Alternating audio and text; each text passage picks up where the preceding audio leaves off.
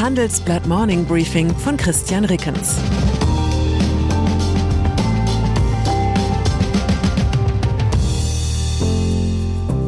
Guten Morgen allerseits. Heute ist Montag, der 6. Februar, und das sind unsere Themen. Wackelt Aktionärsattacke gegen Bayer-Chef Baumann. Wechselt Ukraine bekommt offenbar neuen Verteidigungsminister. Wartet SPD wirft Justizminister Buschmann Zeitspiel vor. Nach einer kurzen Unterbrechung geht es gleich weiter. Bleiben Sie dran. Die Welt steht vor gewaltigen Herausforderungen. Zum einen die Energiewende voranzutreiben und gleichzeitig den Klimawandel einzudämmen. Und auch der Energieträger Wasserstoff gewinnt weltweit immer mehr an Bedeutung. Doch wie geht es weiter? Erfahren Sie mehr auf dem Handelsblatt Wasserstoffgipfel 2024 am 12. und 13. Juni in Essen.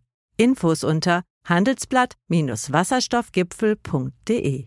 Mit dem Vorteilscode Wasserstoff 2024 erhalten Sie einen Rabatt von 15% auf die Tickets. Bayer. Bayer-Chef Werner Baumann stehen ungemütliche Wochen bevor. Der aktivistische Investor Bluebell sammelt Finanzkreisen zufolge nach dem Einstieg bei dem Chemie- und Pharmakonzern Verbündete. Bluebell will einige Forderungen durchsetzen. Ganz oben auf der To-Do-Liste Baumann soll weg und zwar schnell. Der Vertrag des Bayer Vorstandsvorsitzenden läuft eigentlich noch bis April 2024. Zudem fordert der Investor offenbar Veränderungen im Aufsichtsrat sowie die Aufspaltung des Konzerns. Ein erster Schritt dazu solle die Abspaltung des Geschäfts mit nicht verschreibungspflichtigen Medikamenten rund um die Marke Aspirin sein. Bluebell kauft üblicherweise kleine Anteile und sucht verbündete Aktionäre. Die zu finden fällt bei Bayer angesichts des schwachen Aktienkurses nicht allzu schwer.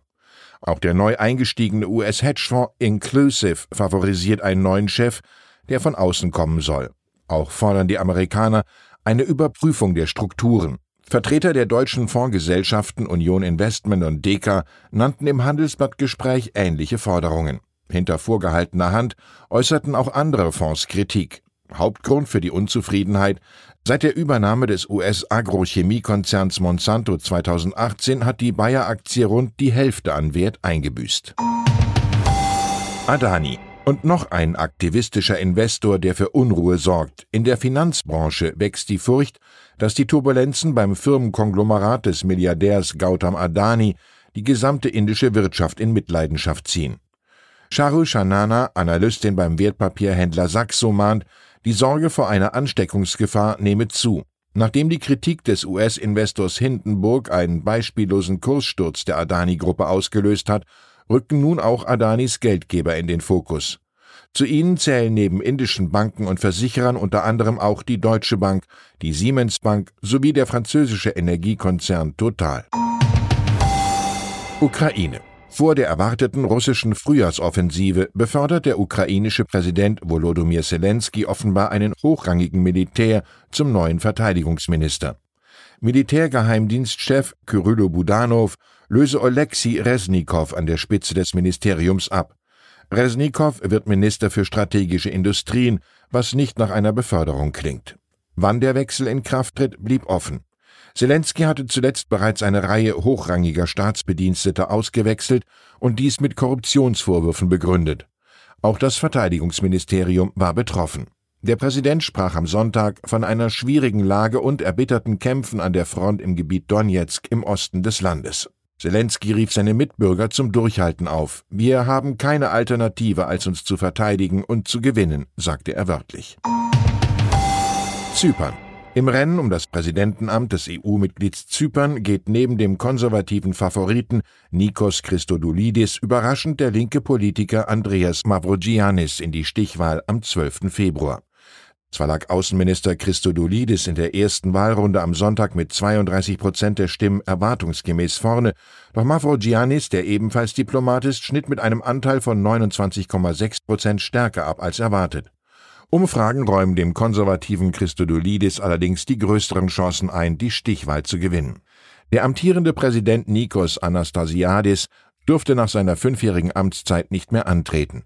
Die Wahl ist wichtig, weil der direkt vom Volk gewählte Präsident die Regierung bestellt und führt. Berlin. Auch in Berlin wird am 12. Februar nochmal gewählt, weil man es beim ersten Mal nicht richtig hingekriegt hat. Die CDU liegt einer neuen Umfrage zufolge deutlich vor Grünen und SPD. Laut dem Meinungsforschungsinstitut Forsa kommen die Christdemokraten derzeit auf 26 Prozent. Dahinter folgen die Grünen mit 18 Prozent, knapp vor der SPD mit 17 Prozent. Die Linke landet in dieser Befragung bei 12 Prozent, die AfD bei 10 Prozent. Die FDP muss der Umfrage zufolge um den Einzug ins Abgeordnetenhaus zittern, sie steht bei 5 Prozent.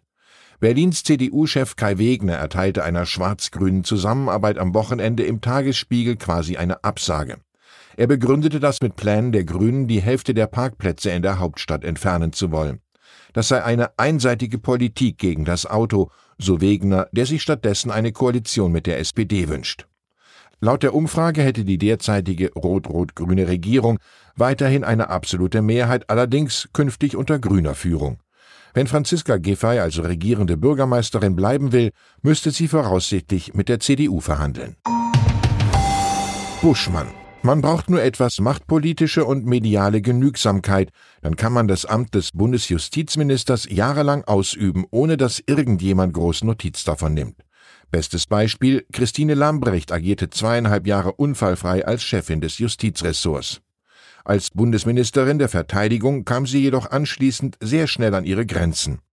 Und wer erinnert sich nicht an die vielen Justizministerinnen und Minister vor ihr, an die sich niemand mehr erinnert? Doch dieser Politikstil des flach hinlegen und warten, bis es vorbei ist, scheint dem derzeitigen Justizminister Marco Buschmann nicht gegeben zu sein. Dementsprechend sorgt er derzeit für ordentlich Ärger in der Ampel. Der parlamentarische Geschäftsführer der SPD-Bundestagsfraktion Johannes Fechner sagt dem Handelsblatt in Bezug auf Buschmann, wir wünschen uns, dass er die Schlagzahl bei den Projekten erhöht, die im Koalitionsvertrag stehen.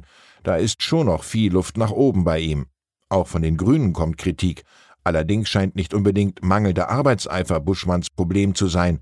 Auffällig, es sind vor allem Projekte, die der FDP-Klientel missfallen, bei denen Buschmann auf der Bremse steht. Etwa bei der Regulierung von Indexmieten oder bei der Vorratsdatenspeicherung. Je härter der Justizminister davon rot-grün kritisiert wird, desto heller strahlt vermutlich sein Stern bei der eigenen Wählerschaft.